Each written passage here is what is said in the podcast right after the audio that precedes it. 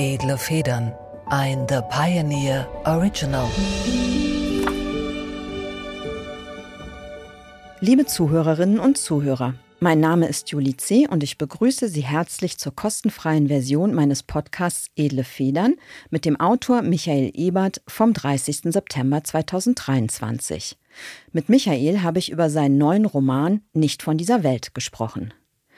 Alle Folgen meines Podcasts werden einen Monat nach Erscheinen überall, wo es Podcasts gibt, hochgeladen. Die aktuellen Folgen finden Sie exklusiv auf thepioneer.de oder über den Link in den Show Notes. Edle Federn, der Literaturpodcast mit Julie C. Ein The Pioneer Original. Herzlich willkommen, liebe Zuhörerinnen und Zuhörer, zu einer neuen Folge von Edle Federn, dem Literaturpodcast auf The Pioneer. Mein Name ist Julie C. und ich habe heute den Journalisten und frisch gebackenen Romanautor Michael Ebert bei mir zu Gast. Michaels erster Roman Nicht von dieser Welt erscheint in diesen Tagen im Penguin Verlag und ich freue mich, dass wir in dieser besonders spannenden Phase miteinander sprechen können. Herzlich willkommen, lieber Michael, schön, dass du hier bist. Schön, dass ich da sein darf. Danke, Julie. Würdest du dich unseren Zuhörern bitte einmal selbst vorstellen? Schau, da geht's schon los, weil ich habe ganz lange überlegt, wie du ich wusstest, anfange. dass die Frage kommt, ja, genau. oder? Hast dich vorbereitet? Ja, dann lass aber, mal hören. Jetzt. Aber schon, das ist ja ein Statement und ich, ich dachte, fange ich damit an. Mein Name ist Michael Ebert und ich habe drei Kinder. Mhm. Aber nachdem mir aufgefallen ist, dass du deine Anmoderationen dann immer sofort über den Haufen wirfst und okay. dann gleich nachfragst, was heißt das denn, dass du so angefangen hast, ähm, äh, äh, traue ich mich gar nicht so recht. Deshalb, äh, mein Name ist Michael Ebert. Ich bin ähm, Journalist und, wie du sagst, frisch gebackener Autor und ähm, habe äh, drei Kinder. naja, es ist, es, wesen, kreativ. es ist wesentlicher Teil, äh, wesentlicher Teil vom, äh, von meinem Leben. Ja, das glaube ich dir sofort, das kenne ich. Ich habe auch eine erste Frage vorbereitet. Ähm, das ist so fast das Einzige, was hier steht. Und diese Frage lautet, wie ist die Tendenz? Das ist eine super Frage. Und die kommt aus einem, ähm, natürlich aus dem Buch. Die Tendenz ist gut, die Tendenz ist aufsteigend. Und magst du erklären, woher die, die Frage kommt oder soll ich selber? Du darfst selber machen. Ich war spazieren mit einem Freund von mir, der schon ganz lange zu einem tollen Therapeuten geht.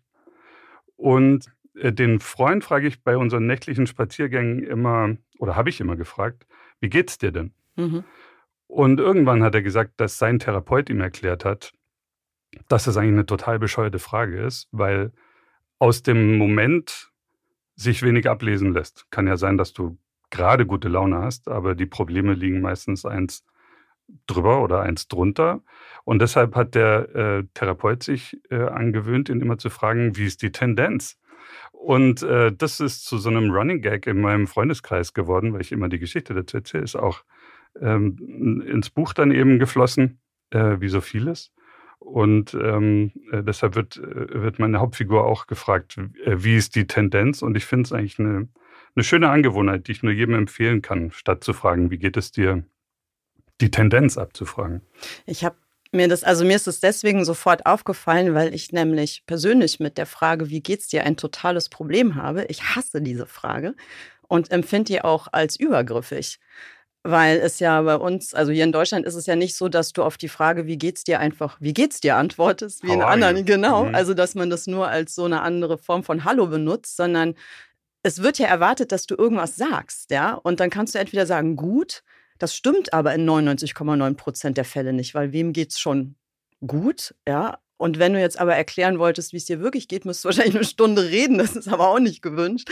Also ich mag diese Frage tatsächlich auch nicht und mir hat das mit der Tendenz auch super gut gefallen, auch weil es halt so prozesshaft ist. Ne? Also wie du gesagt hast, weil es keine Momentaufnahme abfragt, sondern eher so ein bisschen das, den Flow. Und es bringt die Leute immer so ganz bisschen aus dem Gleichgewicht mhm. und ähm, sofort wirkt man viel interessanter, als man ist. Ja, gut, nur dadurch, dass man so eine Frage stellt. Naja, ich finde, man wirkt auch so ein bisschen nerdig. Also es klingt auch so ein bisschen irgendwie, als wäre man Entwickler oder so, wie ist denn die Tendenz, oder Unternehmensberater. Aber okay, ähm, aber dann lass uns die Tendenz doch noch mal ein bisschen äh, genauer beleuchten. Also es ist ja jetzt tatsächlich so, dass du äh, deinen allerersten Roman gerade kurz vor der Veröffentlichung hast. Also wenn wir dann hier ähm, mit dem Podcast auf Sendung gehen, ist er schon erschienen. Aber jetzt sind wir noch ein paar Tage vor dem offiziellen Erscheinungstermin. Was ist denn das? Ist das ein Einschnitt im Leben? Ist das irgendwie ja, wie, wie fühlt sich das an? Ist das eins von vielen Dingen, was du tust, oder hat das so einen richtigen Wahnsinnsstellenwert? Also der Roman, ich bin jetzt Schriftsteller. Also ich glaube, es gibt ganz viele Journalisten, die auf ihren MacBooks oder Laptops die dieses Word-Dokument haben, roman.doc. Ich kenne viele, die, die beruflich schreiben, die journalistisch schreiben, die aus dem Dienstleistungsbetrieb gerne wechseln würden in den Kunstbetrieb. Um freiberuflich zu sein, um keinen. Mm, nee, ich glaube nur, um mal zu gucken, ob das Gras auf der anderen Seite vom Zaun nicht saftiger ist. Also bei mir war das auch so ein, so ein Lebenstraum, aber eigentlich einen, den ich mit total ruhigem Gewissen zur Seite gelegt habe. Es war jetzt nichts, was noch gemacht werden musste in diesem Leben. Es hat sich einfach ergeben. Das Buch hat einen für mich ganz praktischen äh, Nutzen gehabt. Und äh, deshalb war es, ja, ist, ist es, glaube ich, anders als für, für manche andere. Es war nichts, was auf der Lebensliste abgehakt werden musste. Umso toller, äh, dass ich es jetzt auf die Lebensliste draufschreiben kann. Das äh, ist jetzt natürlich zwingend, dass ich nachfrage, was bitte schön der praktische Nutzen eines Romans sein kann. Also ich würde ja sagen, viele Dinge haben einen praktischen Nutzen, aber hm. Romane doch eigentlich eher nicht, oder? Also die. Ja, ja, im April letzten Jahres ist mein Vater gestorben. Und der war lange krank. Ich habe das, ich habe das kommen sehen. Wir konnten uns darauf vorbereiten als Familie und wir konnten äh, Abschied nehmen, schönen Abschied nehmen. Und dann hat es mich aber doch von den Beinen geholt, ohne dass ich das so richtig vorhersehen konnte. Ohne, ja, ich dachte, ich sei vorbereitet, aber ich war es mhm. eben nicht.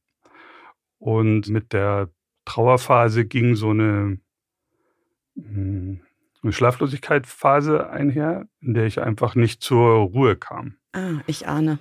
Und dann waren die Kinder im, im Bett so um neun und meine Frau hat was gelesen und dann habe ich mich in die Küche gesetzt und eine, so eine vage Idee, die ich mal hatte, hatte ich, bei, bei, der ich aber nie wusste, warum ich das erzählen sollte. Für diese Idee hatte ich plötzlich einen, einen Nagel. Und dieser Nagel war meine Trauer. Und den Nagel habe ich in die Wand gehauen und äh, da habe ich die Geschichte dran aufgehängt. Und dann im Verlauf von relativ kurzer Zeit dieses, dieses Buch geschrieben. Und äh, es war reine Nachtarbeit. Mhm. Tatsächlich habe ich ein, zweimal versucht, tagsüber zu schreiben und völlig gescheitert. Also wenn, mhm. äh, wenn, wenn draußen die Sonne oder auch nur Licht war, ging es nicht. Und ich hatte dann ganz strikte Zeiträume, in denen es ging. Also irgendwann zwischen 21 Uhr und 1 Uhr. Länger konnte ich nicht.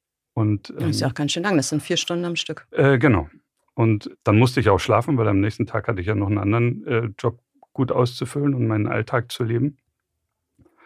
Genau, deshalb war der praktische Nutzen Trauerverarbeitung. Und das hat für mich sehr gut funktioniert. Ja, und du hast außerdem diese Phase der Schlaflosigkeit sinnvoll gefüllt, was ja, glaube ich, bei mehr Autoren äh, eine Funktion des Schreibens ist, als die Leute immer zugeben, weil Schlaflosigkeit, finde ich, ist echt eine Folter. Sie gibt einem ja, also ich weiß nicht, warum die Zeit nachts so schlecht nutzbar ist. Also tags ist einem ja nie langweilig, ne? da hat man immer was zu tun, aber komischerweise nachts beschäftigt man sich dann damit, die schlimmen Gedanken, die man eh schon hat, ins Absurde zu steigern und in irgendwelche Karusselle reinzugeraten, obwohl man ja genauso gut auch die Wäsche falten könnte. Aber das macht man halt nachts nicht, sondern dann dreht man irgendwie um sich selbst. Der Kollege Till Räther hat mal einen Text im SZ-Magazin darüber geschrieben, dass de, der Schlafverlauf der Menschen sich in unserer Gesellschaft total verändert hat, dass es früher, als es noch Höfe gab und Tiere, die zu füttern waren, dass es eben so eine eigentlich eine übliche Wachphase gab. Äh, also ja. Leute sind früh ins Bett und dann sind sie in der Nacht mhm. äh, irgendwann aufgestanden, haben die Tiere versorgt oder Feuerholz nachgelegt. Und sich dann nochmal hingelegt, zwei Stunden oder äh, so. Genau. Mhm. Ja. Das erschien mir auch in der Zeit dann eigentlich ganz logisch, wobei ich auch vorher nicht geschlafen habe und hatte nie ein Schlafproblem, habe auch jetzt keins mehr. Aber in dieser Zeit hat mich das Schreiben, glaube ich, gerettet. War, deshalb war es kein Buch, das ich schreiben wollte, sondern ein Buch, das ich irgendwas zwischen schreiben musste und das ich selber geschrieben habe. Hm. Und wie ist das so in diesem Spannungsfeld zwischen journalistischer Arbeit und dem literarischen Schreiben? Also zweigeteilte Frage sozusagen. Zum einen funkt sich das beim Schreibprozess selber rein. Also konntest du sozusagen dein journalistisches Schreiben aufs literarische Schreiben irgendwie übertragen oder nutzbar machen oder musstest du dich komplett neu erfinden, schreibend?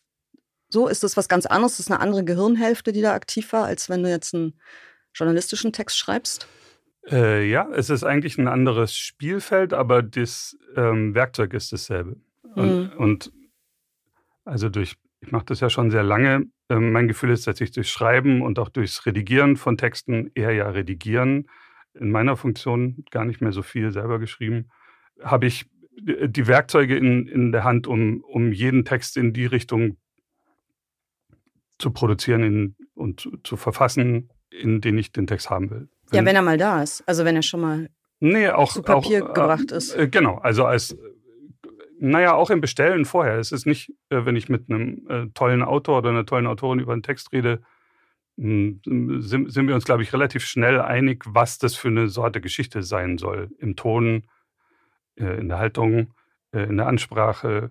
Also schreibt man über einen Fahrradkurier, schreibt man kürzere, schnellere Sätze, schreibt man Denkstücke, äh, naja, wird es halt elegischer oder länger oder auch nur ausgeruhter. Sind die Worte vielleicht auch andere, die man nimmt. Und das journalistische Schreiben, das, das beherrsche ich. Und die Werkzeuge von diesem Schreiben, das ein ganz anderes ist, habe ich mir rübergeholt auf die, in die andere Hirnhälfte und konnte mit denen da spielen. Hm? Wenn ich jetzt ein bisschen überlege, wird mir wahrscheinlich irgendeine eine Metapher einfallen dafür, aber eigentlich sind es zwei, zwei Spielfelder oder zwei Wiesen. Ja? Und, und auf, auf der anderen Wiese war ich nur ganz, ganz selten. Ich habe einmal ein Lied geschrieben, da ist es so ähnlich. Und da kann man natürlich viel freier agieren und da kann man mit den Werkzeugen ganz andere Sachen machen. Aber wie die Werkzeuge zu bedienen sind, das weißt du. Das weiß ja. ich. Ich frage deswegen, weil ich finde, dass, also bei mir ist es halt so, dass ich, also ich habe diese Werkzeuge inzwischen mir auch angeeignet, auch ohne die journalistische Vorbildung. Aber bei mir ist sozusagen der Werkzeugkasten und der erste Schreibimpuls, also das Originäre aus sich rausschöpfen, das ist bei mir eher ein Antagonismus. Also wenn ich sozusagen, während ich das zum ersten Mal hinschreibe, schon in meinem Werkzeugkasten rumsuche und mir überlege, Fahrradkurier kurze Sätze oder was jetzt, ja, oder passt es noch oder ist die Haltung konsistent oder all diese handwerklichen Überlegungen, dann versiegt mir der der Antrieb und der Impuls. Also dann fange ich sozusagen schon an zu basteln und zu korrigieren und zu fummeln und zu verbessern, bevor das überhaupt richtig da ist. Und deswegen, aber das ist ja auch bei jedem total anders, weil ich glaube, man schreibt so mit, weiß ich nicht, ganz unterschiedlichen hirnchemischen Zuständen seine Texte. Also ich, mein, bei mir ist es immer zweigeteilt. Also ich versuche immer bei der ersten Fassung so wenig wie möglich überhaupt nachzudenken und dann das ganze andere bewusst erst hinterher zu machen, also den Werkzeugkasten erstmal wegzustellen. Ich finde es natürlich super interessant, die verschiedenen Schreibprozesse ja. zu vergleichen. Ich habe jetzt gemerkt, dass mein journalistisches Schreiben und auch das Redigat viel besser geworden ist, dadurch, dass ich mich mal wieder längere Zeit sehr intensiv mit Text beschäftigt habe. Mhm. Also andersrum, wenn du so willst, sind die Werkzeuge geschärft oder genauer eingestellt. Und das fand ich jetzt einen schönen Nebeneffekt für meinen, für meinen Alltagsberuf als Journalist, zu sehen, dass ich wirklich auch schneller geworden bin in, im Bearbeiten von Texten und besser geworden bin im Bearbeiten von Texten.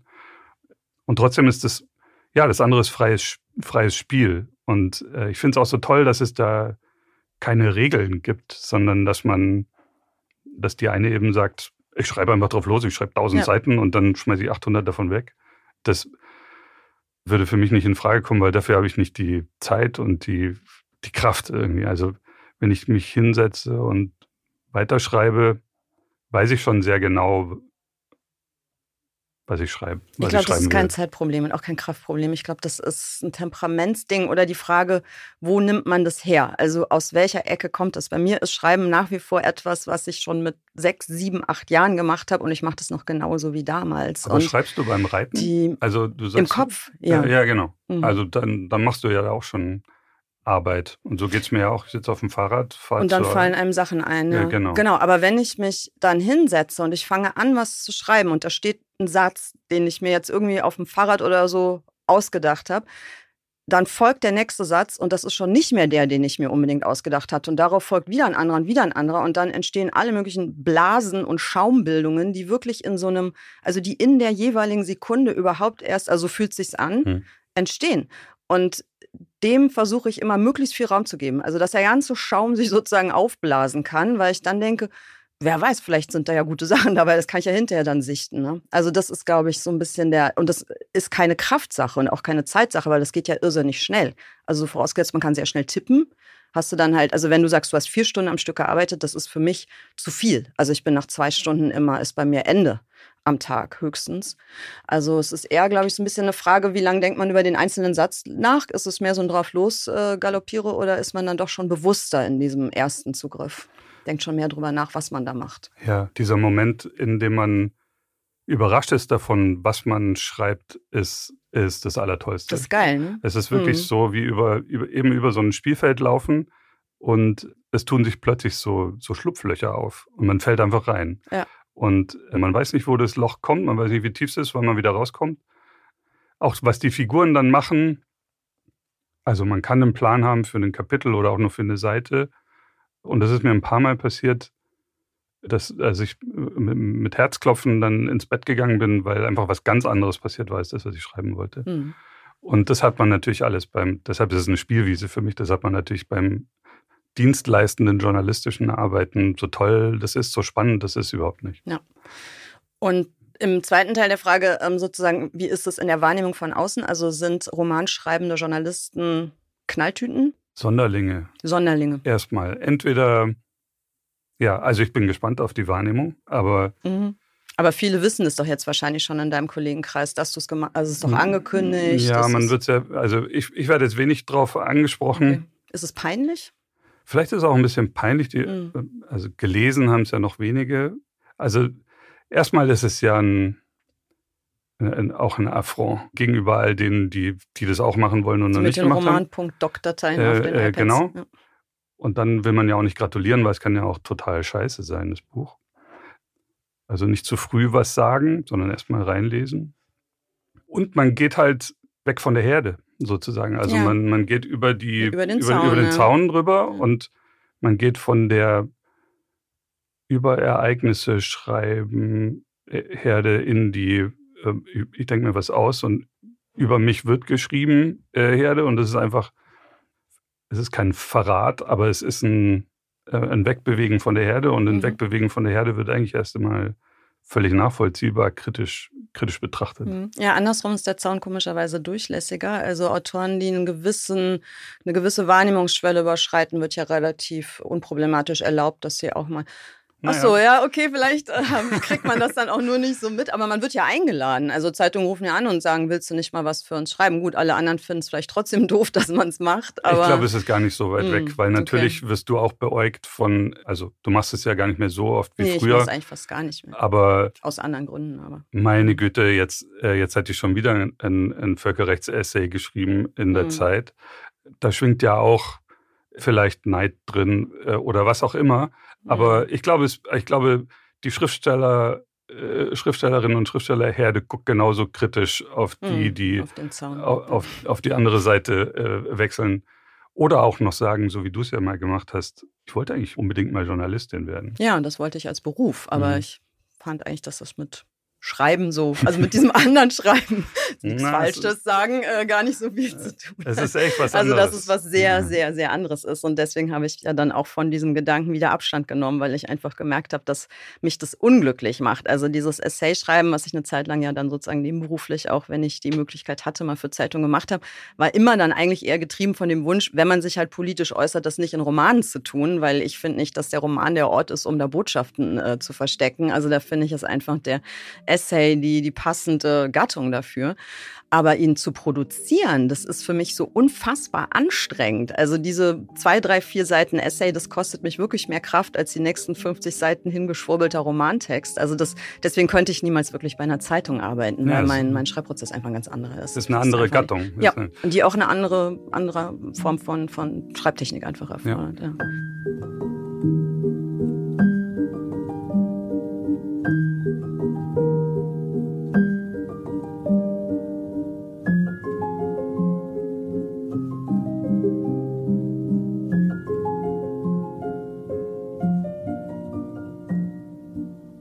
Aber jetzt schauen wir uns mal kurz an, was da auf der anderen Seite des Zauns entstanden ist. Es soll ja auch ums Buch gehen.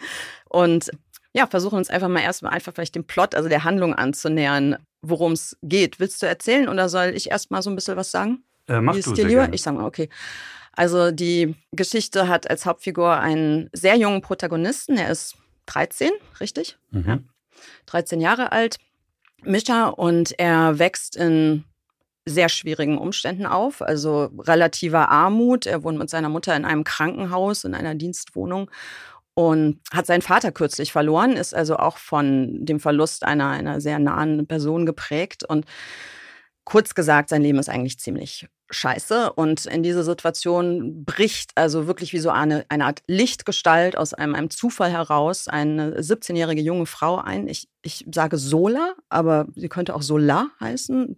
Ich würde Sola sagen, aber. Ich habe neulich dem Hörbucheinleser äh, zugehört. Und er sagt Robert Sola. Stadelober und der Mhm. äh, Solar gesagt. Also ich finde es eigentlich wegen diesem, wegen diesem Anklang an Emil Solar jetzt nicht so toll, weil ich finde, das ist gar nicht so richtig. Der ist wahrscheinlich nicht der gewollte Bezug gewesen. Also Bei mir hieß sie immer äh, Solar. Sola, genau. Mhm. Okay, also sie heißt Sola, eine junge Frau, schwarz aus Seire kommend. Und um es kurz zu fassen, die beiden brechen auf zu einem Roadtrip, der sie aus dem tiefen Westen in den tiefen Osten führt. Und was sie da suchen, das erzählst jetzt aber bitte mal du, weil es ist ja schon eine sehr ungewöhnliche Sache, die die beiden sich da vorgenommen haben. Und ich habe auch tatsächlich kurz überlegt, ob du dir das ausgedacht hast oder ob da ein reeller Hintergrund ist. Ich habe es jetzt mal nachgelesen, es gibt einen reellen Hintergrund, aber ich würde mal, also das erzählst du jetzt einfach mal, was die suchen.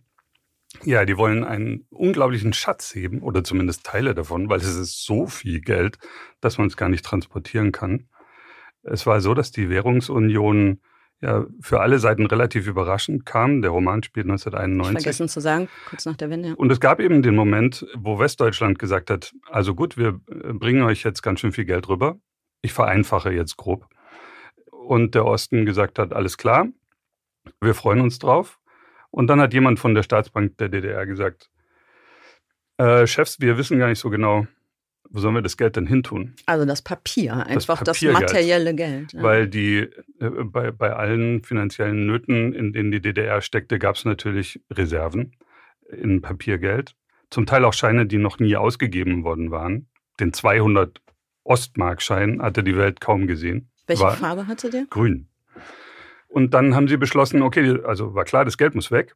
Sie haben herausgefunden, es gibt keinen einzigen Ofen äh, in der DDR, der die Kohle verbrennen könnte, ohne dabei selber zu explodieren. Wie viel ist denn das in Raummetern so ungefähr? Hast du eine Vorstellung dir gemacht? Nee, das kann ich nicht sagen. Aber, jetzt mal, um eine Orientierung zu geben. Also ist es, eine, ist es nicht eine Telefonzelle voll, sondern wenn wir es jetzt stopfen würden in ein Zimmer, dann wäre es ein Wohnzimmer voll Ich glaube, oder es wäre so zwei ein- Wohnzimmer. Ich glaube, es wäre so ein, es wäre wär so ein relativ großes Haus, aber, aber eher so ein, eher so eine, so eine, eher so zwei Gründerzeitvillen nebeneinander, würde ich sagen.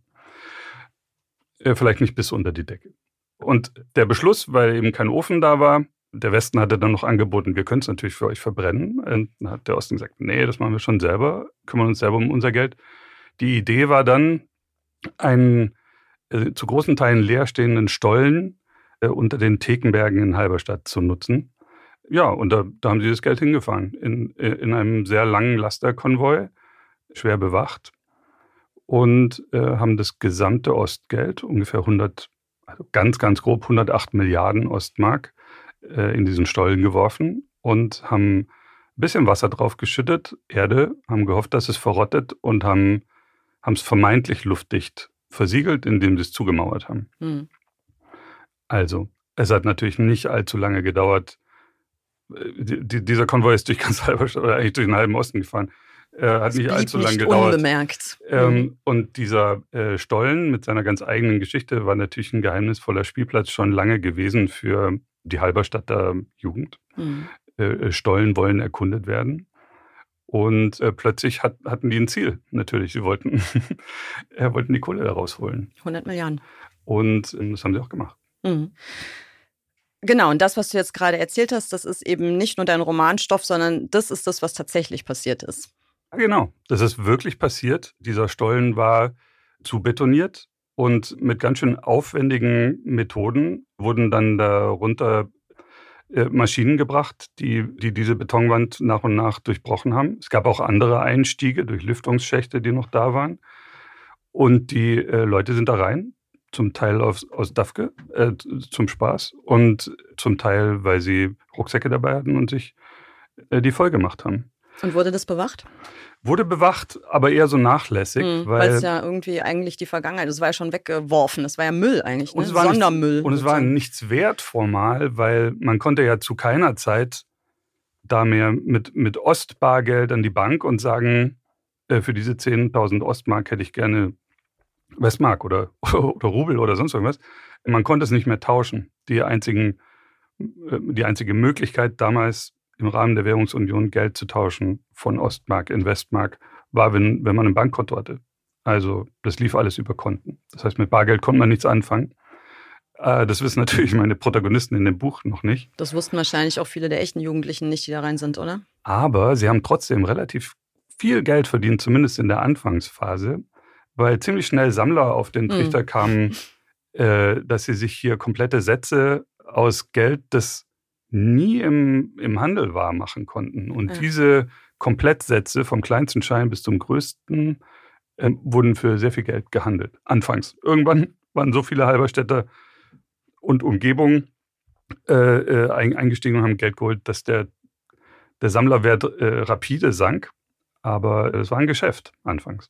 Ich finde es, also es ist eine irre Story. Hm. Ich hatte davor nie davon gehört, von dieser Geschichte. Also bist wahrscheinlich irgendwann drauf gestoßen, oder? Auf diesen ganzen Zusammenhang? Also diese Geschichte wurde mal in einer SZ-Magazin Themenkonferenz vorgeschlagen, weil die Frage war vom, vom Kollegen Lorenz Wagner, äh, weil die Frage war, was ist denn denen passiert, die erwischt wurden? Natürlich wurden viele erwischt. Hm. Äh, genau, und, äh, und dann jährte sich, ich weiß nicht mehr, irgendein, irgendein Jahrestag, äh, Währungsunion oder äh, Wiedervereinigung und dann äh, hat man nach Geschichten gesucht und da war das eben ein Vorschlag. Wurde dann nichts, weil den Leuten ist nichts passiert. Mhm, also die ja. sind, aber das hatte ich im Hinterkopf gespeichert. Ah, da ist wirklich eine, eine tolle, äh, eine tolle Geschichte und eine tolle Schatzsuche.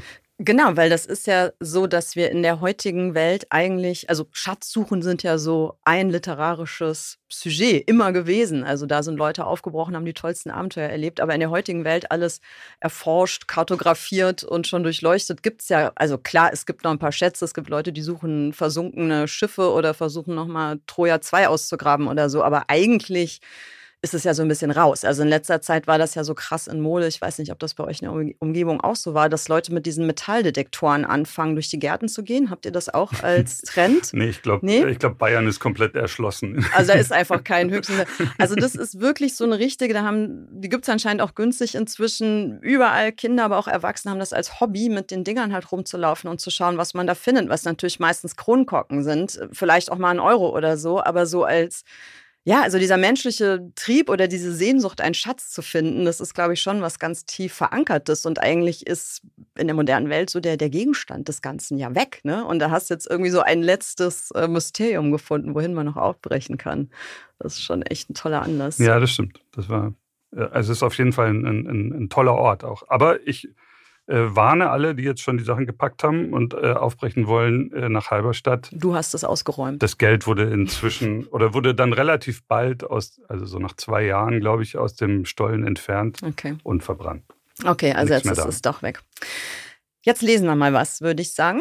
Wärst du so lieb und würdest uns, damit wir ein bisschen deinen Tonfall und alles kennenlernen, eine kurze Stelle vorlesen und vielleicht kurz vorher sagen, wo wir sind im Roman ungefähr. Na, jetzt passend würde ich sagen, lese ich eine Stelle, die äh, mit dem Stollen in Halberstadt zu tun hat. Die beiden äh, Jugendlichen, die 17-jährige Solar und der 13-jährige Mischa, sind schon unterwegs in den Osten. Mischa weiß noch nicht so genau, wo es hingeht. Sola hat den totalen Plan und die beiden machen einen kurzen Zwischenstopp. Federlesen. Vor dem Mauerfall war uns Kindern aus dem Schwarzwald der Osten einfach nur egal. Bestenfalls hatten manche von uns Mitleid mit Gleichaltrigen, von denen wir hörten, dass sie bei Paraden so komische Halstücher tragen mussten und keine richtigen Jeans bekommen konnten. Andererseits bekam ich die auch nicht. In jedem Fall war der Osten zu einem mystischen Ort der Freiheit geworden. Unbekanntes Terrain, angeblich rechtsfrei, aufregend, irgendwie gefährlich, irgendwie interessant. Bei den Oberstuflern hatten wir Geschichten von Schlägereien und Partys mit viel Alkohol auf der Klassenfahrt nach Stralsund aufgeschnappt. Alles klang wilder, unkontrollierter als bei uns. Die haben ja auch kaum noch Polizei, hatte ein Zwölfklässler im Vorbeigehen zu einer Klassenkameradin gesagt. Plötzlich war der wilde Osten ein Sehnsuchtsort, wie der wilde Westen, mit Goldgräbern, Glücksrittern, Exzessen, auf den wir neugierig waren und vor dem wir zugleich Angst hatten. Ein geheimnisvolles Auenland, nur in Grau, mit Holzkohlewolken über den Städten. Die einspurige Autobahn war aus einzelnen Platten gebaut. Jede Sekunde schepperten die Reifen des Peugeots über eine weitere Kante zwischen zwei Platten.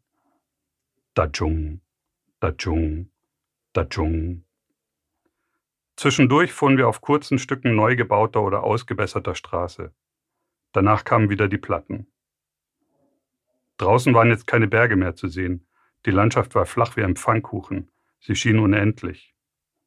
Ein irritierendes Bild für mich. Einen Horizont kannte ich nicht. Ich war es gewohnt, gegen etwas zu blicken. Berge, Bäume. Hier hingegen konnte ich weit schauen und sah doch nichts außer kargem, ernsten Land in Ocker und blassem Gelb. Selbst die Ausfahrten trugen verhärtete Ortsnamen. Schleiz, Görkwitz, Triptis. Das Schönste war die Aussicht nach oben. Am dunkelblauen Julihimmel knufften sich kleine Wolkenballen. Im Auto lief die Musik von Sulla. Jede Melodie, jede Zeile wollte mehr sein als nur Musik und war es auch. Mir klang sie, als würde sie Erinnerungen wecken an Orte, an denen ich noch nie war. If you want me, send for me. I said, if you want me, want. All you gotta do is send for me. Don't wait too long just to pick up your phone, and I'll hurry home where I belong. Das ist Solomon. Nach ihm heiß ich. Sehr schön. Oui. Machen wir Pause, mein kleiner Affe, bald sind wir da. Aber zu früh. Sie fuhr bei Dreußig von der Autobahn ab. Erst auf eine Bundesstraße, weiter auf einen holprigen Weg aus dunkel gefärbten, an manchen Stellen fast schwarzen Pflastersteinen. Links und rechts wuchsen Sonnenblumen auf den Feldern, die ihre Köpfe alle in dieselbe Richtung neigten. There's no escape that I can see, and still those little things remain that bring me happiness or pain. A cigarette that bears a lipstick traces, an airline ticket to romantic places, and still my heart has wings. Wir hielten an, als das Lied endete. Wir müssen sprechen, stellte Solar fest. Sagst du mir, wohin wir fahren? Halberstadt. Das ist. Äh Sie sah sich um und winkte dann nach links. Da hinten, glaube ich. Solar hielt vor einer Würstchenbude am Wegrand, die auf einen alten Anhänger gezimmert war. Davor standen zwei kleine Plastiktische. Jemand hatte mit schwarzer Farbe Grill auf die Seitenwand der Bude gepinselt. Daneben stand ein Schuppen mit zwei Eingängen ohne Türen, über denen handgeschrieben Piefkes und Puppis stand. Parfait. Sola parkte den Wagen und stieg aus. Sie streckte sich und lief auf die Würstchenbude zu. Sie schien geöffnet, aber es war niemand zu sehen. Sola stellte sich auf die Zehenspitzen und lurte über den Tresen. Niemand da. Sie zuckte mit den Schultern. Ich stellte mich neben sie. Was machen wir in Halberstadt? Wir gehen in einen unterirdischen Stollen und klauen viel Geld. Sie sah mich an. Dann knuffte sie mich mit der Faust an die Brust. Guck nicht so. Es ist genug da und es gehört keinem mehr. Und klauen kannst du, das weiß ich. Wie viel Geld ist da? So 108 Milliarden, habe ich gehört. Ich hob fragend die Hände zur Seite. Sie musste die Zahl falsch verstanden haben. 108 Milliarden? Äh, Milliarden ist das, was nach Millionen kommt und vor Billionen. Exactement. Million, Milliarde, jede Milliarde. Und keiner passt auf. Das wäre der größte Schatz der Menschheit. Sie ignorierte meine Zweifel wie jemand, der es einfach besser weiß, klopfte laut gegen die Seitenwand des Grillanhängers und schaute sich um. Nichts.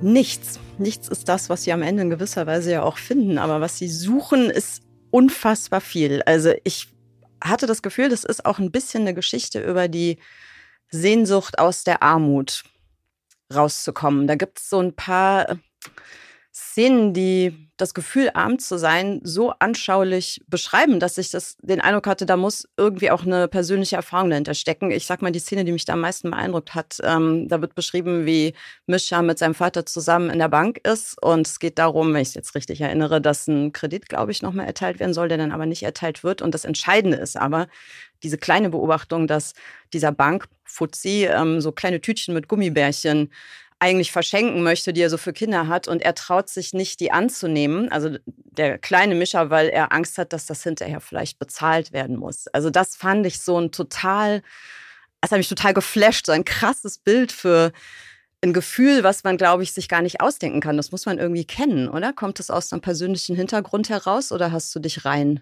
gedacht mittels Empathie in einen Jungen, der sich bei einer Tüte Gummibärchen Gedanken macht, ob die bezahlt werden muss oder nicht? Nee, so gut bin ich nicht. Ähm, Im Ausdenken, oder? ja, im Ausdenken. Das ist, äh, ja, das ist leider eine wahre Geschichte. Also, Dies war, ja? Also das ja. hast du selbst erlebt. Ja. Mhm. Äh, überhaupt die, also diese ganze Armutssituation, ich sag mal, die ist nicht besonders überzeichnet. Also wir, äh, mein Vater war ein sehr unglücklicher Versicherungskaufmann und meine Mutter war Krankenschwester, die immer viel zu viel gearbeitet hat. Und ich habe noch eine große äh, Schwester, also äh, zwei Kinder. Und äh, wir haben in Freiburg gelebt und wurden, ähm, und mein Vater hatte dann so ein, ein, ein, neues Gebiet angeboten bekommen, das er als Versicherungsvertreter bedienen sollte. Und, äh, deshalb sind wir in den Schwarzwald gezogen. Mhm. Und er wurde immer unglücklicher da, weil er diesen Beruf einfach eigentlich nie machen wollte. Er ist so, so reingerutscht. Und deshalb wurde, war irgendwann auch kein besonders guter Versicherungsverkäufer äh, mehr. Äh, und das Geld wurde knapp. Und ja, und irgendwann hat sich mein Vater überlegt, wie, wie, wie können wir denn zu Geld kommen? Und hat irgendwann mal einen Batzen Geld genommen und ist in die Spielbank nach Konstanz gefahren und kam mit einem relativ großen Batzen Geld zurück. Das hat geklappt. Und ich erinnere mich tatsächlich daran, wie, wie wir ihn gefeiert haben. Hm. Und das war natürlich eine, also für ihn eine tolle Situation. Der war, wo wir schon von Schätzen reden, es war wirklich so wie, ein, wie so ein Seeräuber, der, äh, der, der mit einem großen Schatz wieder nach Hause kommt. Mhm. Äh, und von da an schien ihn das als, als Option äh, reizvoll, mhm. völlig verständlich. Und ähm, er hat es immer wieder probiert und wie man sich ausrechnen kann, ging das, äh, ging das mit der Zeit immer schiefer. Und das wenige Geld, das wir hatten, wurde immer noch weniger. Und ab dann gibt es wahrscheinlich Sachen, die ich als, als kleiner Junge auch gar nicht so richtig überblickt habe. Also warum jetzt das Geld genau wie knapp war, war so ein bisschen so wie, wie bei Kriegsheimkehrern äh, auch manchmal Stille herrscht zu Hause und Sachen nie richtig ausgesprochen wurden. Ist auch das eine Sache, die nie im Detail in der Familie geklärt wurde. Aber äh, ja, auf jeden Fall hatten wir sehr, sehr wenig Geld und ähm, mussten dann irgendwann aus unserer Mietwohnung ähm, äh, raus, in der schon so ein, so ein komischer Typ stand, der immer mal wieder vorbeikam und der, der so, der hat einfach Sachen mitgenommen äh, oder also Sachen okay. mitnehmen lachen, äh, lassen aus, aus unserer Wohnung. Also ein Gerichtsvollzieher. Mhm. Mhm. Ich konnte das damals gar nicht überreißen. Wie aber, alt warst du dann ungefähr? Na, ich war ein Grundschulkind. Okay. Aber das war schon sehr einschneidend. Also zu wissen, selbst in, in, in dem scheinbar sicheren Hafen mit sehr liebenden Eltern, die, die, die mir eigentlich auch immer ein Gefühl von Sicherheit vermittelt hatten, konnten Leute sozusagen einbrechen und, und sich was nehmen. Und sich was nehmen. Mhm. Und dann sind wir, sind wir ins Krankenhaus gezogen. Das war dann die Notlösung sozusagen, statt in, in, äh, in den sozialen Wohnungsbau um, umziehen zu müssen. Zu unserem großen Glück. Zum Glück, ja. Also immer noch besser als in der Platte sozusagen. Total. Mhm. Also die Szene, die auch im Buch stattfindet, dass die Mutter ihren Sohn umarmt und sagt, hier sind wir angeschlossen ans Heizungs- und ans Wassernetz des Krankenhauses, deshalb entstehen uns keine Zusatzkosten. Ja. Das war ein Riesenfaktor für meine Weil Eltern. Weil Sicherheit einfach gibt. Genau, ne? es war klar, mhm. die Miete ist bezahlbar und da wird nichts draufkommen keine, keine Überraschungen mhm. sozusagen.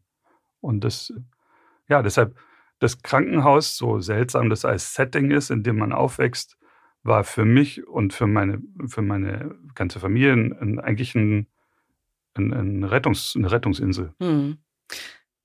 Und war das, also du hast gerade gesagt, man versteht das als Kind natürlich nur so halb, weil Eltern das ja sicherlich auch dann immer wieder versuchen, von einem fernzuhalten, um einen zu schützen, um die Sorgen nicht auf die Kinder mit abzuwälzen. Aber war das auch, also hat das auch mit sozialer Ausgrenzung zu tun gehabt? Also hast du dich anders gefühlt als die anderen Kinder oder ist es äh, in deinem Kinderleben hat das da keine Rolle gespielt? Also es hat mir an nichts gemangelt. Mhm. Es, also es klingt ja alles sehr dramatisch und war es äh, bestimmt auch. Aber wir waren ein, ein toller, funktionierender Familienverbund. Meinem Vater wurden keine Vorwürfe gemacht, äh, jedenfalls nicht ja. voreinander meine Mutter hat wirklich heroisch gekämpft. Dann am Schluss ja mit ihrem Gehalt, weil irgendwann hat mein Vater nicht mehr gearbeitet, bis er dann einen, einen neuen Job gefunden hat und was ganz anderes gemacht hat, hat ihr Gehalt uns über Wasser gehalten. Aber also weder habe ich Ausgrenzung gespürt von Klassenkameraden oder in, in der Kleinstadt. Im Gegenteil. Also es, ich, ich war da super integriert und mir ist es halt an Sachen aufgefallen wie, ich weiß auch nicht, alle, also nicht alle, aber viele hatten, es, es gab so Sehnsuchts, so Sehnsuchtsobjekte, so blöde, also ein, Skateboard. ein, ein Lacoste-Hemd oder okay, so, ein oh Markenhemd. Mhm, ja? ja, so nicht, mhm. dass ich eine Ahnung gehabt hätte, dass es ein besonders tolles Hemd ist, sondern in, in dieser Marke steckte was für mich äh, äh, erstrebenswertes, ja. das haben zu können. Ich wollte in Tennisclubs, war, war undenkbar. Aber, aber ich habe halt Fußball gespielt und hatte, hatte alles, was ich brauche. Und das ist jetzt auch keine reiche Gemeinde im Schwarzwald gewesen. Also äh, da waren bestimmt Leute, denen es besser ging, als und die, die so gesunde Mittelschicht waren. Aber da waren ja auch äh, Jungs und Mädchen ähm, von irgendwelchen Bauernhöfen, die haben bestimmt auch geknapst. Also mm, ja. da, da gab es jetzt nicht so ein, das ist der eine arme Junge in Ja, nicht wie es in der Klasse. Münchner Innenstadt vielleicht gewesen wäre äh, oder genau. an, an, anderen Orten. Ja. Also nee, äh, da gab es, also ich habe auch dieses Kleinstadtleben als, als eher beschützend als ausgrenzend empfunden. Mhm. Ja, spannend. Und wenn du jetzt so intensive autobiografische Erfahrungen da drin hast, ähm, war das sozusagen familiär dann okay, das Buch zu schreiben? Also, weil es kann ja sozusagen, auch wenn deine Eltern, also du hast gerade schon erzählt, dein Vater ist gestorben, das gehört mit zum Anlass, ähm, dass du den Roman geschrieben hast, aber deine Mutter Lebt noch? Lebt noch? Ja. Ja, also, also hattest, hattest, du, musstest du nicht Angst haben, sie da auch zu verletzen oder ihr zu nahe zu treten, wenn du die eigene Familiengeschichte verwandelst, weil man ja schon beim Fiktionalisieren, also es ist ja nicht dasselbe, wie wenn man jetzt eine Autobiografie schreiben würde. Man nutzt die Dinge ja auch in bestimmten Funktionen ganz automatisch. Dann wird vielleicht was, ich weiß nicht, ein bisschen dramatisiert oder aufgemotzt oder umgemodelt. Und das kann ja für Menschen, die sich darin wiedererkennen, total schmerzhaft sein. Also gerade wenn es die eigene Familie ist, weil es auch zu Fehldeutungen kommen kann. Ne? Also was will mein Sohn jetzt mir damit sagen, wenn er das so schreibt? Also das kann ja ein ganz empfindliche, ganz empfindliches Feld auch sein. Also mein erster Impuls beim Schreiben war nicht, ich schreibe jetzt einen Roman, den ich veröffentlichen möchte, sondern hm, okay, ich, äh, ja. ich saß da nachts in meiner Küche, ich hätte auch Sudokus machen können äh, oder Breaking Bad nochmal gucken oder sowas. Das, nur es war viel befriedigender, natürlich. Mhm. Mich mit mir zu beschäftigen und am Schluss auch mit meinem Vater äh, und seinem Tod. Und je mehr ich ins Schreiben kam und je öfter ich in so Löcher gefallen bin, in denen einfach Sachen passiert sind, desto mehr habe ich gemerkt, dass es in, also desto mehr wurde aus einem Buch, das ich für mich geschrieben habe, eine Geschichte, die ich für meine Mutter geschrieben habe. Und nachdem es diese Sprachlosigkeit, von der ich vorhin sprach, äh, dass über manche Sachen wie genau, wie schlimm war die, äh, war die Spielsucht von meinem Vater? Wie, wie prekär war die Situation? Die, die wollte ich ihr gegenüber überwinden, zumindest von meiner Seite. Ich wollte ihr was. Die hat angehalten bis in dein Erwachsenenalter auch, diese blinden Flecken in der Familiengeschichte, ja. die Sprachlosigkeit. Ja. ja. Äh, die wollte ich überwinden und ich dachte, dass der Tod von meinem Vater dafür ein guter, ein guter Anlass ist. Und dann so wie du es vorher beschrieben hast, auch dass man beim Schreiben manchmal nicht weiß, was passiert, führte mich die Geschichte an sozusagen äh, unter die Treppe, unter der ich so kleine Pakete geschnürt hatte ähm, mit Erinnerungen, an äh, die ich da mit guten Gründen weggepackt, weggepackt hatte. Mhm. Ja. Und um in der Geschichte voranzukommen, musste ich ein paar davon aufmachen. Mhm. Und das war für mich tatsächlich, also weiß nicht, ob ihr einen Keller zu Hause habt. Bestimmt oh, gibt es ja. da, da Boxen, ich weiß nicht, mit Liebesbriefen von, von Verehrern von früher oder, oder mit Fotos, die man sich lange nicht angeschaut hat oder mit Memorabilia irgendwelcher Art. Und so war das für mich in, der, in, in meiner Küche sitzend, habe ich diese Päckchen ausgepackt im Schreiben mhm. und bin total erschrocken über, über das, äh, was, was da drin war. Einerseits äh, an, an schlimmen Erinnerungen, also äh, die, diese Bankszene, auch wenn, kommt ja auch in dem Buch vor, man seinen Erinnerungen nicht immer ganz trauen kann. Ein paar Sachen weiß man dann eben doch noch ganz sicher. Mhm. Und diese Bankszene mit diesem, mit diesen Gummibärchen, die ich nicht angenommen habe, das war so ein Päckchen, wo es, wo es mir selber kalt den Rücken runterlief. Weil ich die nicht präsent hatte. Sie war, sie war dann da, als ich es ausgepackt habe. Und ich bin mir sicher, dass meine Mutter diese Päckchen auch hat unter ihrer Treppe. Ja, und also ich dachte erst, ich schreibe ein Buch für mich. Dann dachte ich, ich schreibe ein Buch über meinen Vater. Und als es fertig war, hatte ich das Gefühl, ich habe ein Buch für meine Mutter geschrieben. Und äh, ich habe es ihr als erste zum Lesen gegeben. Und, und es kam nur so ein, ich glaube, sie hat eine WhatsApp geschrieben, dass, dass sie das ein sehr tolles Buch findet und dass sie, okay. äh, und dass sie sich wahnsinnig darüber freut. Ah, schön. Ja, und das war auch ehrlich schätzungsweise. Ja, die, ja. Ne, die lügt mich nicht an. Ja. cool. Ja, ich habe auch mal gelegentlich so kleinere, nicht so große Päckchen wie du, aber so das ein oder andere Päckchen aufgeschnürt beim Schreiben. Und ich muss sagen, ich habe damit Verheerung angerichtet. Also das ist nicht so gut ausgegangen, weil es wirklich also deswegen habe ich das auch gefragt, einfach weil ich das Thema selber mal hatte. Das war mit meinem zweiten Roman Spieltrieb. Der spielt halt in Bonn, was meine Heimatstadt ist. Und da gibt es starke Anleihen an die Schule, in der ich war. Klar, die sind auch offensichtlich, äh, stehe ich auch dazu sozusagen. Und es gibt aber auch familiäres, was so zum Teil Anleihen hat und zum Teil aber auch komplette Fiktion ist. Und durch dieses Zusammenfügen von Ausgedachtem und Erinnertem ist dann für meine Mutter damals der Eindruck entstanden, das wäre sozusagen mein reelles Bild von unserer Familiensituation gewesen. Und die ist äh, zusammengebrochen, ja. Und das war ganz schlimm, weil ich das dann nicht erklären konnte. Weil das auch, glaube ich, wenn man den Schreibprozess nicht so nachvollziehen kann, wie das zum Teil halt im Kopf abläuft, also es ist, glaube ich, schwer nachzuvollziehen, dass das sozusagen, also es ist ja nicht unterlaufen, das war schon etwas, was beim Schreiben passiert ist, das war mir schon klar, aber ich habe überhaupt nicht drüber nachgedacht, dass das verletzend sein kann sozusagen, ja, also dass das so fehlgedeutet werden kann, als wäre da eine Botschaft drin enthalten, so nach dem Motto, guck mal, wie schrecklich war meine Kindheit. Man schreibt ja grundsätzlich eigentlich selten in der ernsten ähm, Belletristik über Sachen, die einfach nur toll sind und super funktionieren. Ja, also das ist ja nicht unser Thema. Wir schreiben ja eigentlich immer über Problematisches. Das heißt, der äh, Schreibprozess sucht sich ja auch immer die wunden Punkte. Das ist ja das, worum es irgendwie letztlich geht. Also auch Schmerz zu teilen.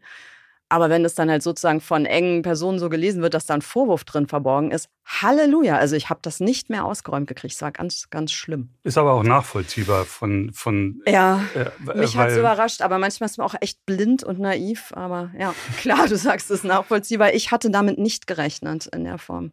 Also äh, äh Familie mit Geldsorgen lebt in einem Krankenhaus. Das, mm, ja, ist. Also in, in, in labilerer Charakter als meine Mutter, könnte, äh, könnte das natürlich auch, ja, das sind ja in Teilen wir. Ja. Jetzt hat das Buch eine fantastische Komponente, die, die mir Auswege bietet aus dem, es kann doch gar nicht sein, dass das unsere Welt ist, weil ich war nie in Halberstadt zu der Zeit. Damit habe ich es mir ein bisschen, habe ich es mir ein bisschen leichter gemacht. Mhm. Ich, auch jetzt, also ich bin jetzt selber skeptisch, weil, weil die Geschichte ist kein Eins zu eins. Also äh, wiederum Klar. sind das Ich sag's nur noch mal ja. dazu. Für, Weil da sind auch Sachen, Protokoll. da sind auch ja. Sachen, da sind viele Sachen drin, die ich mir einfach total ausgedacht habe. Logo, es ist halt dieser Hybrid. Deswegen ist es ja eben auch keine Autobiografie, sondern eben Fiktion. Äh, genau, ja. autofiktional. Ja. Mhm. Lieber Michael, ich schreibe ja immer kleine fiktive Klappentexte für die Romane, die Ausgangspunkt unserer Gespräche hier sind. Und das habe ich natürlich auch für deinen gemacht und den würde ich jetzt gerne einmal vorlesen. Nicht von dieser Welt. Der erste Roman von Michael Ebert ist auf den ersten Blick eine klassische Coming-of-Age-Geschichte. Sie enthält viele Elemente, die auch berühmte Werke wie Der Fänger im Roggen von Salinger oder Chick von Wolfgang Herrndorf prägen. Es gibt eine jugendliche männliche Hauptfigur, die ein Außenseiter-Dasein führt. Es gibt den Aufbruch zu einer verrückten Reise, die zum Roadtrip gerät. Es gibt erste zarte Anbandelungen mit dem weiblichen Geschlecht, welches als buschikos androgynes Kompetenzwesen daherkommt, anders gesagt einfach verdammt cool ist und auf intuitive Art weiß, wie man das Leben zu nehmen hat. Vielleicht ist die Adoleszenz so faszinierend, weil man sie, meist ohne es zuzugeben, in Wahrheit mehrmals im Leben durchläuft. Nämlich immer dann, wenn ein heftiger Entwicklungsschub die eigene Identität so umkrempelt, dass einem im Nachhinein die Erinnerung an das frühere Ich wie eine fiktive Geschichte aus einem fremden Universum erscheint. Die Geburt von Kindern, der Tod der Eltern, das Zerbrechen einer großen Liebe, der Beginn einer neuen, der Verlust eines engen Freunds, das sind die großen Umsteigebahnhöfe auf dem Roadtrip des Lebens und das Einzige, was wirklich feststeht, ist der Zielbahnhof. Deshalb ist nicht von dieser Welt wie der Titel schon andeutet, vor allem auch ein Roman über den Tod oder vielleicht besser über das Sterben, das Gestorbensein und die Frage, wie tot man nach dem Sterben eigentlich wirklich ist. Mit anderen Worten, über ein Thema, das uns alle gleichermaßen betrifft und das wir trotzdem ziemlich flächendeckend verdrängen. In Wahrheit ist es aber genau das, worum es beim Erwachsenwerden maßgeblich geht.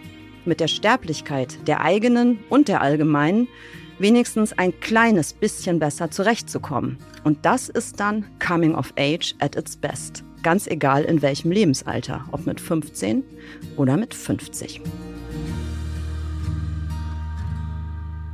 Ja, wow. Vielen Dank. Das, sowas macht viel Mühe, äh, aber sehr schmeichelhaft. Sehr gern geschehen. Wie hältst du es denn so mit dem Jenseits eigentlich? Ja, das, das bin mir ziemlich sicher, dass es es nicht gibt. Bin mir ziemlich sicher, dass es überhaupt nichts gibt äh, nach unserem Tod. Hätte es gerne, dass es anders wäre. Aber andererseits finde ich, steckt in dieser Überzeugung, dass wir halt nur diese eine kurze Zeit haben, ja auch das, nach meinem Gefühl, das große Glück, nämlich die Gewissheit, dass man nichts aufschieben kann, äh, sondern dass mhm. man es halt jetzt machen muss. Also mich befreit es und, und es gibt mir irgendwie so ein, so, so, ein, so eine Carte Blanche, äh, auch Quatsch zu machen, weil wir haben ja nur diese, diese kurze Zeit. Und eigentlich muss man in die so viel reinpacken, wie man, äh, wie man nur irgendwie kann. Am Schluss geht es darum, Erinnerungen zu schaffen. Ist ist dieses Verdrängen von Sterblichkeit, was wir, glaube ich, schon machen, oder? Also kulturell bei uns, würdest du dem überhaupt zustimmen oder stimmt das gar nicht? Ich glaube, das ähm, hat sich so entwickelt. Früher mhm. war das war äh, anders, früher ne? war es anders. Ja. Ja. Früher war ja das, der sterbende Mensch in der Familie, also noch nicht so lange her, ein paar hundert Jahre, äh, das war ein Grund, ähm, sich zu besuchen. Ja. Und ähm, das Bett, in dem der Sterbende lag, war, war, war der Mittelpunkt der, der Wohnung oder des Hauses. Ja. Da hat man sich versammelt, da hat man Abschied genommen, da hat man gegessen, Freunde sind vorbeigekommen.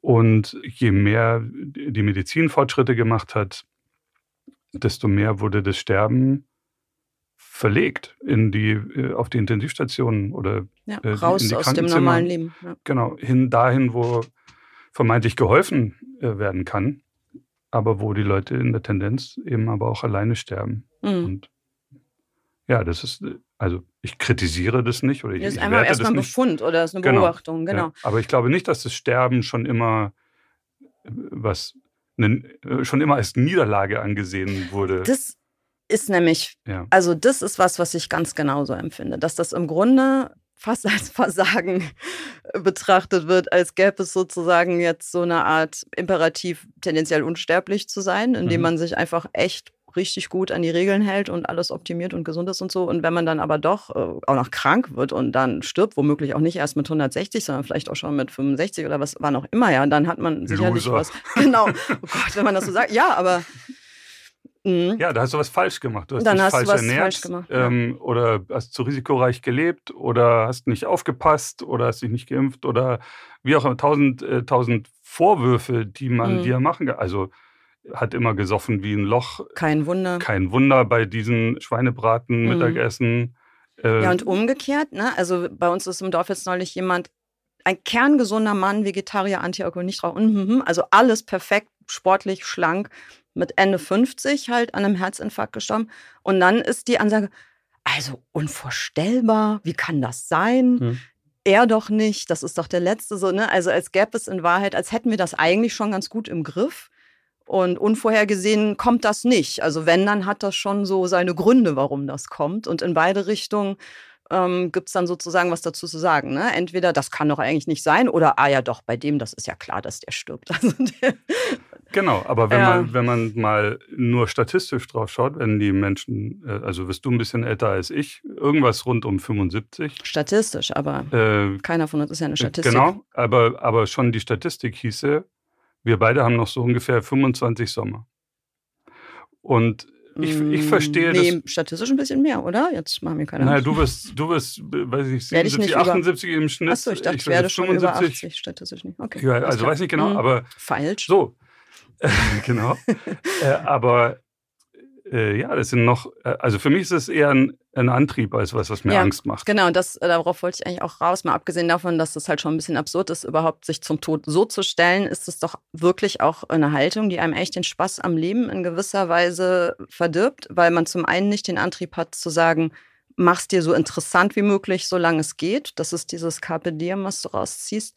Zum anderen aber auch, weil man so ein fiktives Fernziel hat, äh, was darin besteht, den Tod hinauszuzögern. Ja? Also, dass man dann quasi ähm, sich die ganze Zeit total anstrengen muss und auf sich achten muss und Regeln befolgen muss, um ja nicht äh, was falsch zu machen, was einem dann hinten raus Jahre raubt. Und das ist ja auch nicht immer unbedingt das, was zu einer Bereicherung oder, sage ich mal, zum Abenteuer beiträgt. Also zu auch mal unvorhergesehenen Dingen oder abwechslungsreicheren Ereignissen. Äh, Genau, ich würde sagen, climb the fucking mountain. Also, äh, weil das, glaube ich, Kerouac. Aber ähm, das, äh, ja, solange du es noch kannst, weil nachher, nachher können wir noch auf der Bleibtreustraße überfahren werden. Ähm, äh, oder irgendein Herzfehler oder was weiß Eben. ich. Klar. Ja. Und jetzt, glaube ich, mh, haben wir als Gesellschaft gerade eine Zeit hinter uns, die, die wir nicht kannten, nämlich, nämlich eine, eine Nahtoderfahrung, äh, eine kollektive,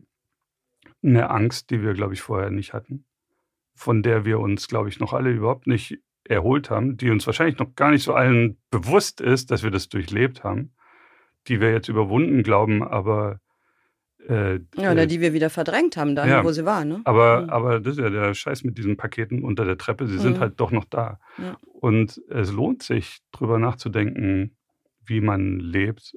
Und es lohnt sich auch, über Trauer und Trauerbewältigung nachzudenken. Äh, Mir war auf jeden Fall die Beschäftigung mit dem, mit dem Thema äh, eine, eine Riesenhilfe. Hm.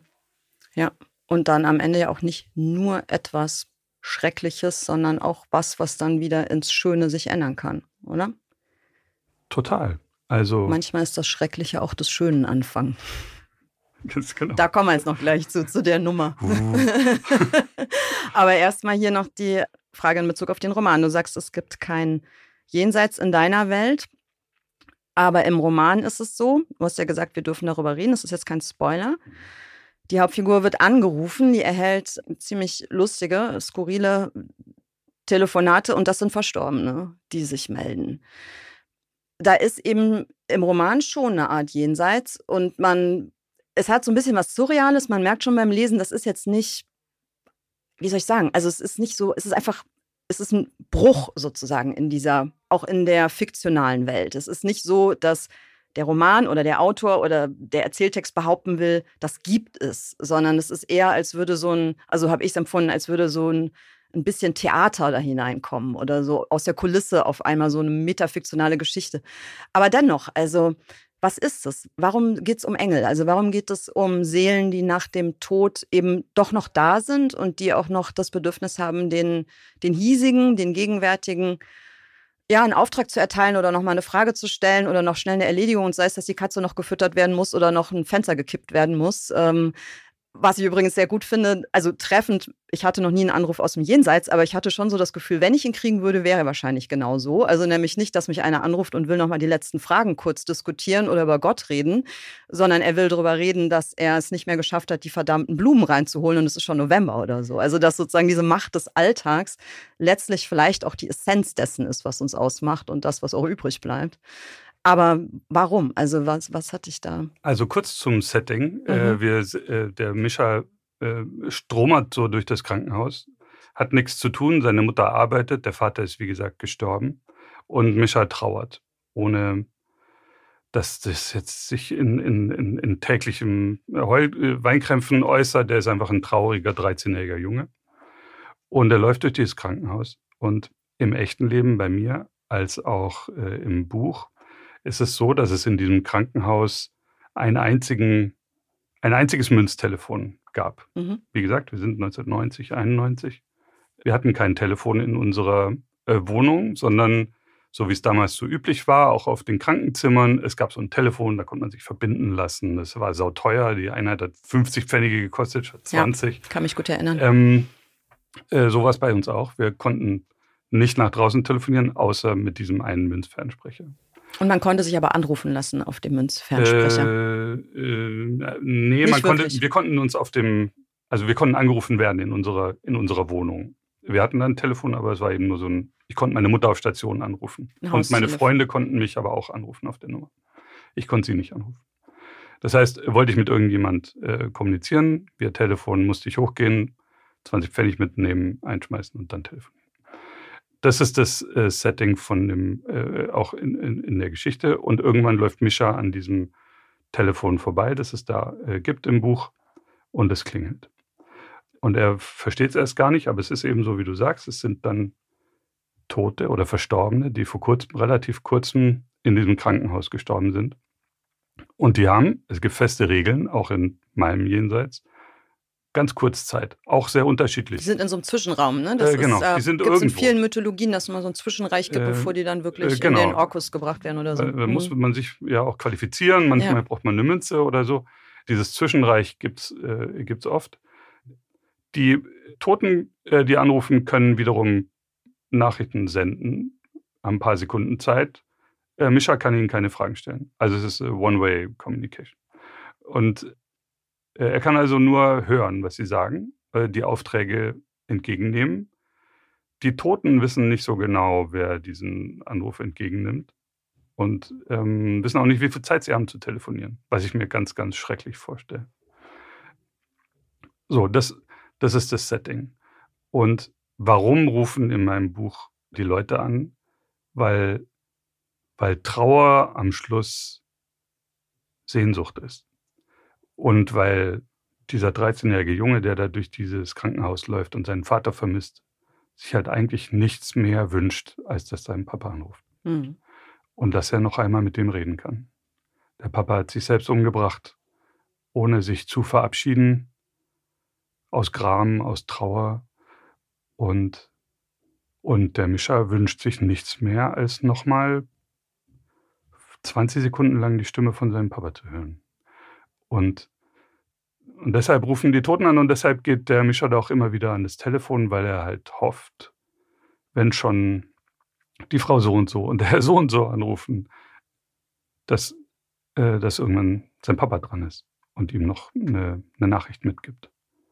Und diese Sehnsucht ist unabhängig von dem magischen Element der Anrufe der Toten eine Sehnsuchtsmetapher, die die man, äh, die man, glaube ich, nachvollziehen kann. Jeder von uns wünscht sich das. Und ich glaube, also, oder viele von uns wünschen sich auch nur so einen Mini-Kontakt.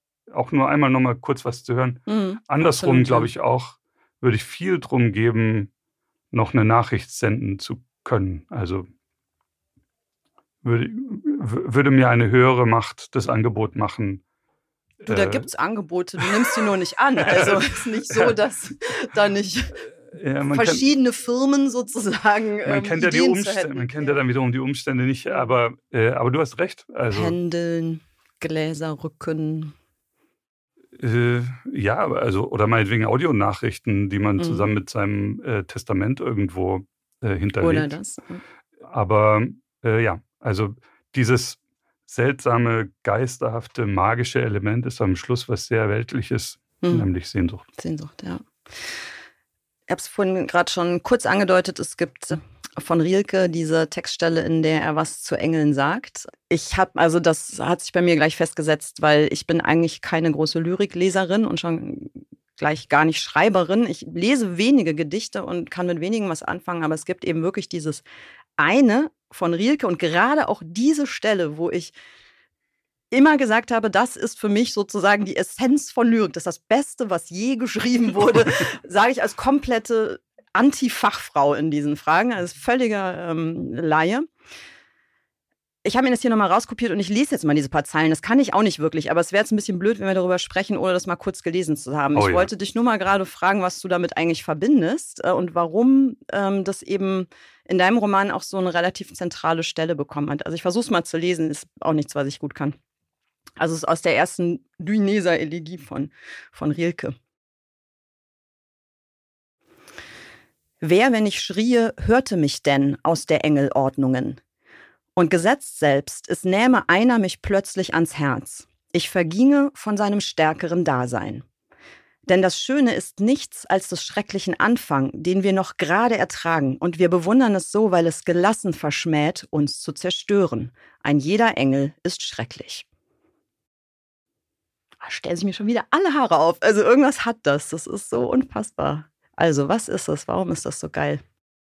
Ah, äh, äh, also erstmal sehr, äh, sehr schön gelesen. Vielen ähm, Dank. Hätte ich mich jetzt selber nicht gedacht. Ich, ich habe jetzt kurz befürchtet, dass du das sagst, kannst du das mal lesen? Nein, das wäre ein bisschen fies gewesen. Und, und ich, und ich finde ja. diese Stelle so auch so. Man müsste so, es eigentlich singen, oder? So Man müsste groß einen Song und so heilig, mhm. dass, dass ich mir. Also ich war froh, dass ich das Hörbuch nicht äh, eingesprochen habe selber. Ähm, ja, das ist die Geschichte am Schluss. Also am Schluss ist es genau Sehnsucht und das für mich, ich habe das Gedicht nie analysiert, aber für mich drückt es eben genau die Sehnsucht aus, in, in Kontakt zu bleiben und das Wissen, dass man das eigentlich kaum ertragen kann. Er, ertragen könnte, wenn es so wäre. Und ich neige dazu, solche Sachen für mich ins Positive zu drehen. Ähm, du würdest sagen, das Schreckliche ist nichts als das Schöne Anfang. Äh, genau. Ja. Ja. Wobei ich komischerweise, ich glaube, dass das eigentlich eine total defetistische Textstelle ist. Also die ist, glaube ich, wahnsinnig depressiv, wenn man das jetzt wirklich auf der Ebene, was da steht, analysieren würde. Aber ich finde, da drin steckt eine unglaublich positive Kraft. Ich weiß gar nicht genau warum. Also ich, für mich ist es so ein, es ist so eine Hommage an das Unverfügbare, auch an unsere Fähigkeit, es wahrzunehmen. Also, dass wir sozusagen vor etwas Größerem stehen können, ohne es zu begreifen, zu ahnen, das ist etwas, was uns zerstören kann, aber trotzdem sagen zu können, ich stehe hier und ich bin auch in der Lage, es einfach nur zu bewundern. Ich kann es auch einfach anstauen. Das ist auch eine Haltung, die möglich ist. Das steckt da für mich irgendwie auch drin. Genau. Und so schaue ich ja auf die Welt. Deshalb brauche ich auch keinen kein Gott oder keine Gotteserzählung ich finde das ja schon magisch und wahnsinnig genug, was in was wir leben und dass wir leben. Mhm. Also was für ein unglaublicher Zufall und was für ein unglaubliches Glück. Genau, also jetzt können wir echt eine Stunde über Rilke und Astrophysik reden, aber ja, das würde ich ganz gerne machen, aber das würde sich hinziehen. Aber ich brauche keinen, mhm. ähm, ich brauche ja, ich brauche keinen, ich brauche keinen Gott. Ich finde es schon wunderbar genug hier. Jetzt machen wir noch eine zweite Lesung ich würde dich bitten, nochmal in den Roman einzutauchen und uns noch ein Stück aus Nicht von dieser Welt vorzulesen. Okay, ich lese noch eine Stelle.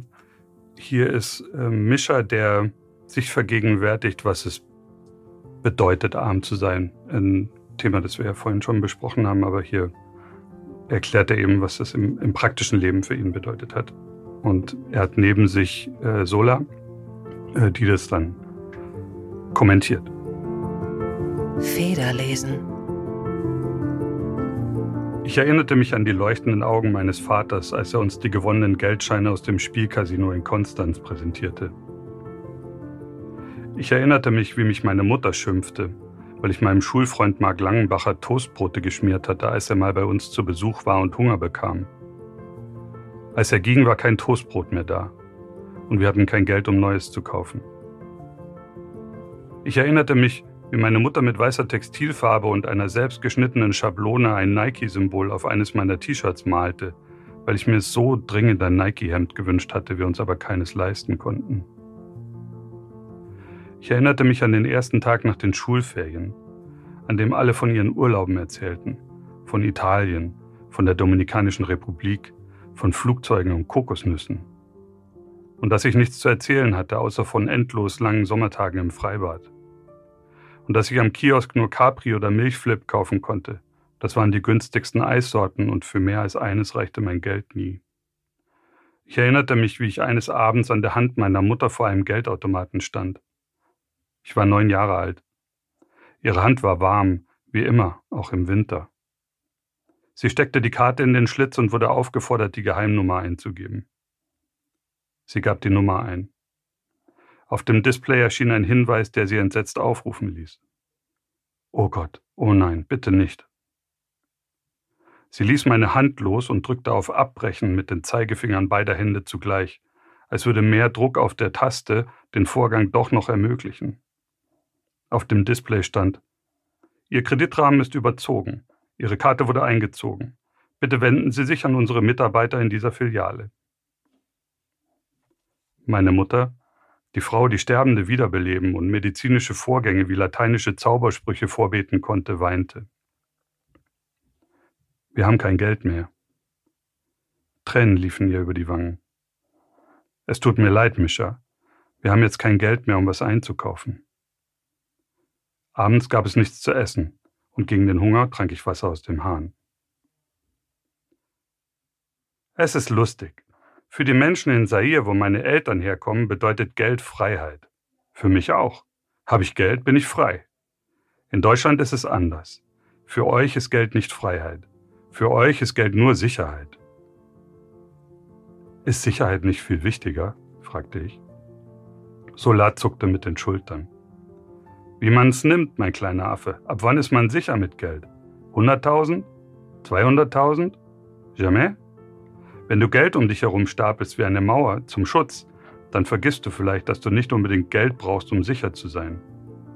Und dass man auch andere Dinge damit machen kann. Die Welt sehen, anderen helfen, dir Träume erfüllen. Faire le bien, ein eigenes Telefon kaufen. Ich könnte mit Geld endlich zurück nach Zaire. Geld ist ein Mittel, nicht der Zweck. L'argent qu'on possède est l'instrument de la liberté, celui qu'on pourchasse est celui de la servitude. Äh, was? Das sagt Rousseau. Was sagt der? Dasselbe wie ich. Wenn du Geld hast, gib's aus.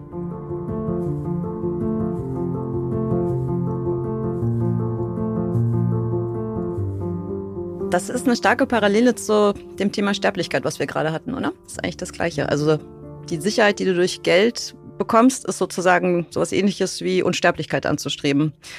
Was aufzuhäufen in der Hoffnung, dass es irgendwas verlängert und am Ende weiß man aber eigentlich gar nicht mehr wofür. Also gib es aus, ist ja sozusagen dann Carpe Diem. Also dieses ganze Thema mit Geld und der Suche nach dem Schatz und dem, der Erfüllung dieses Traums, das ist eigentlich super gut parallel geführt mit diesem, war aber wahrscheinlich keine Absicht, oder? Nee, das passiert, war, war keine Absicht. Mhm. Und ich, also die die vermeintliche Lockerheit, der ich über das Sterben und äh, über die Endlichkeit rede, von der ich ja jetzt auch nicht weiß, ob sie, wie ich darüber in 20 Jahren nachdenke, äh, die habe ich beim Geld zum Beispiel überhaupt nicht. Also, ja, das ist ja interessant. Ja. Kannst ja noch dran arbeiten. Hm, ja, Nochmal einen Roman schreiben aber vielleicht. Diese, äh, dieses, dieses Trauma, ich nenne das mal Trauma, ohne dass ich je beim, beim Therapeuten war, aber dieses, dieses Trauma des äh, nichts mehr zu essen haben, und dieses Mannes, der reinkommen kann und der Sachen rausnehmen kann, äh, weil es eben darf, das, äh, das sitzt schon ganz schön tief. Ja, klar, da will man eine Pufferzone einfach, ne? so ein Sicherheitsabstand zu dem. Ja. Wir waren neulich mit der Familie in, in, äh, in Südtirol und äh, brauchten Geld, wir waren in so einem kleinen Dorf. Und ich bin zu so einem Geldautomaten und äh, wollte, wollte Geld holen. Und äh, der Automat hat so Verbindung gestört, geht nicht. So wie jetzt in der okay. Geschichte gerade, ja. Und dann habe ich zur, also gegenüber war noch eine Bank, bin ich da hingegangen und da äh, kam auch eine Fehlernachricht. Äh, auf, aber irgendwas anderes. Also auf ihr Konto kann zurzeit nicht zugegriffen werden oder so. Und ich habe angefangen zu zittern und war, oh, äh, äh, war, in, war wie in dieser Situation. Hm. Wissend, dass auf, also wissend, dass ich sicher bin, wissend, dass Geld auf Trotzdem. dem Konto sein muss, aber sofort Fantasien, ja. jemand hat die, äh, weiß ich, hat, äh, hat Online-Banking geknackt genau. oder äh, Kohle weg, weg, alles ist weg. Ja. Und äh, das fand ich schon einen, einen wahnsinnigen Moment. Die, die, Kinder waren verstört. Wieso ist denn der Papa jetzt so komisch, äh, äh zittrig und fahrig? Und mussten wir sofort irgendwo hin und, und irgendwas mit EC-Karte bezahlen. Äh, so schnell haben die noch nie ein Eis gekriegt. Und und dann äh, meinte aber der Typ in der Eisdiele, äh, ja, ist gerade irgendeine Störung im, im ganzen Dorf. ja gut, dann war es aber so. klar, es hat nichts mit dir zu tun. Aber ja. also es, es, war nicht lange, es war eine mhm. halbe Stunde, aber die hat mich mhm. ähm, ja, äh, so, also hat mich umgetrieben. Ja. Jetzt machen wir letzte Frage, da muss ich noch drauf hinaus. Ich lese jetzt was vor, was du selbst geschrieben hast. Wenn mich nicht alles täuscht, ist das hinten auf. Ja, genau, du guckst auch auf die Uhr. Wir kommen jetzt auch gleich zum Ende. Ähm, ist das auf der Klappe hinten drauf? Ich bin mir gar nicht sicher. Das Setting ist übrigens wahnsinnig intim. Hier drin? Ja. Ja, also allen, die das jetzt nicht äh, leiblich miterleben äh, können, wir sind hier so in vielleicht vier, fünf Kubikmeter Raum, der inzwischen auch annähernd sauerstofffrei ist und die Raumtemperatur liegt wahrscheinlich so bei 38 Grad, aber ja, ist kuschelig. Wir sind so eng beieinander und ähm, du bist auch so eine Augen, äh, so eine Augenguckerin. Gucke ich dich zu doll an? Ähm, nee, also nee, geht noch so gerade. Äh, ich, ich kann es nicht so gut wie du. Mhm. Aber ich, also, als ich gerade vorgelesen habe, dachte ich, dass ich könnte sich auch nackt sitzen, das wäre wär kein Unterschied. Würde keinen stören, ja, also absolut. Äh, die Temperatur würde es auch zulassen. Aber wir sind bekleidet, wir bleiben es auch. Und jetzt lese ich einmal was vor, was äh, ein Zitat ist aus Michaels Roman. Und was mir wahnsinnig gut gefallen hat, weil ich das Gefühl hatte, das ist eigentlich eine Poetik. Da geht es darum, was eigentlich dieses literarische Schreiben ist. Und das Zitat geht so, leicht gekürzt. Was wir Erinnerung nennen, sind doch nur Versuche, uns Geschichten zurechtzudenken, die uns uns selbst erträglich machen. Unser Selbstbild ist ein Porträt, das wir bei uns selbst in Auftrag gegeben haben. Wir sind die Geschichten, die wir von uns selbst erzählen. Da geht es um Erinnerung, aber ich glaube, es geht in weit um Literatur, oder? Wusstest du das schon vor dem Romanschreiben, dass das so ist? Nee, darauf, nee. das war, also ich habe das Buch in genau der Reihenfolge, in der, in der man es liest, geschrieben. Und das ist ziemlich am Ende, das Zitat. Äh, und äh, da kam ich äh, zum Ende hin, als ich nochmal hinterfragt habe, wie wahrhaftig jetzt in dieser erfundenen Geschichte die Teile sind, die, die drinstecken. Und ich, ich habe mich selber noch mal hinterfragt in, in jedem Zusammenhang. Und ich habe mir eigentlich damit auch einen Freibrief gegeben, diese Geschichte, in der natürlich Teile von meinem Leben stecken, so, so zu erzählen. Weil, weil es ist in Teilen eben meine Erinnerung, aber wie verlässlich, wie verbindlich die ist, weiß ich nicht. Aber das Schöne ist, spielt in dem Zusammenhang auch keine Rolle. Das ist ja das, das, ist ja das Tolle an, äh, am literarischen Schreiben, dass man machen kann, was man will. Und äh, ja, ich mag, äh, mag die Stelle auch sehr gern. Wirst du es nochmal tun? Ja, ich, ja, ich, äh, also natürlich möchte ich dieses, also äh, möchte ich das noch, noch mal machen. Ich schreibe auch schon an, äh, an einer neuen Geschichte. Es ist einfach für mich wahnsinnig gute Unterhaltung. Also ich habe noch diese ganzen Abos, die alle haben. Äh, Netflix, Disney. Aber ich gucke nichts. Ich finde das tatsächlich, also es ist auch wirklich, also mein, mein Beruf ist relativ anstrengend und äh, zeitraubend und man kann darüber ständig nachdenken. Aber das Schreiben an einer literarischen Geschichte ist ein bisschen wie Joggen. Also es ist ein anderes, es ist einfach ein anderes Hirnareal, es ist eine andere Weide auf der anderen Seite vom Zaun. Und ich kann noch so abgekämpft von, von den Notwendigkeiten des journalistischen Alltags, äh, des Redaktionsgeschehens nach Hause kommen.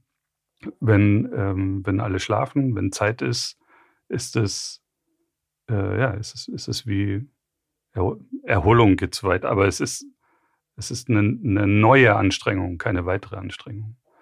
Und es ist äh, wahnsinnig befriedigend. Und, und es ist auch toll, was, was passiert, weil, weil mich die Recherchen für dann die neue Geschichte dann wieder irgendwo hintreiben, wo ich irgendwas lerne. Äh, und, und das ist ja auch toll. Ich hätte mich nie mit den Themen beschäftigt, mit denen ich mich gerade äh, beschäftige und finde es äh, super spannend, das dann umzusetzen. Das, das ist tatsächlich, also ich bewundere alle, die nur einen Schreibtisch brauchen und sonst nichts und einfach Welten erfinden können.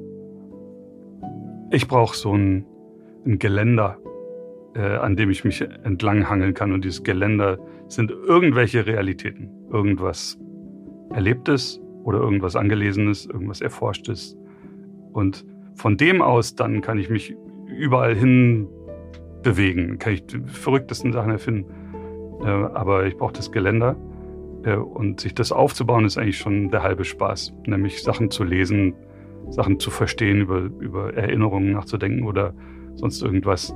Äh, es ist ein, ein wahnsinnig schöner Beruf, den, den du ja schon so lange, äh, den du schon so lange und so gut machst. Und äh, ich habe hab gerade so nebenbei damit angefangen, aber ich finde es ganz toll. Es macht Spaß. Dann haben wir also eine, eine Weide mit Geländer und einen Zaun mhm. und schließen wir vielleicht mal mit diesem wirklich sagenhaft guten Zitat. Das bisschen, was ich lese, schreibe ich mir selbst. Ich hoffe, das äh, wirst du wieder tun und ich hoffe, es wird so gut wie dieser Text. Lieber Michael, vielen Dank, dass du da warst. Ich danke dir. Schön, dass ich da sein durfte. Edle Federn, der Literaturpodcast mit Juli C. Ein The Pioneer Original.